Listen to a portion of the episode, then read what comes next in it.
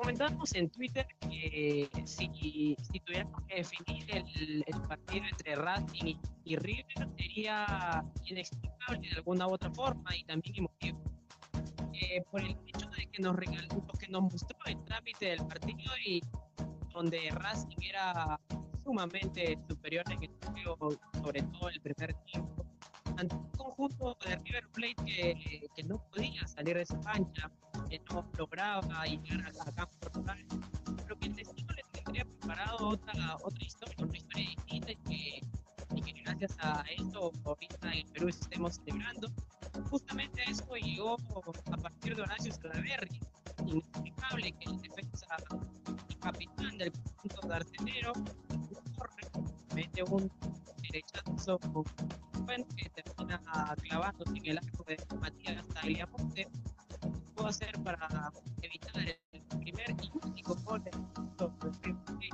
ante un Racing que a pesar del gol no dejó de insistir en cancha rival,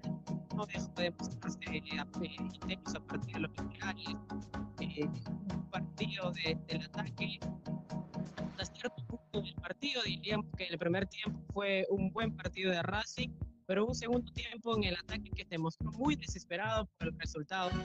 Estaba de... Arequipa.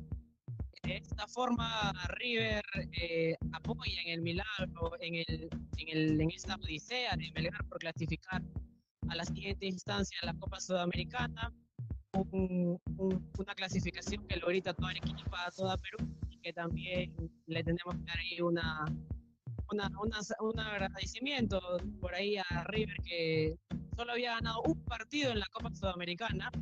y felizmente el segundo llegó ante Racing en el cilindro y de esta manera terminó un partido en el que Fabricio Correa, arquero del conjunto de River, fue la gran figura, estuvo firme en todos los ataques de Racing,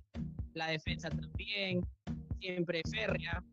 y de esta manera River termina ganando de visita en el cilindro de Avellaneda 0 por 1 a Racing.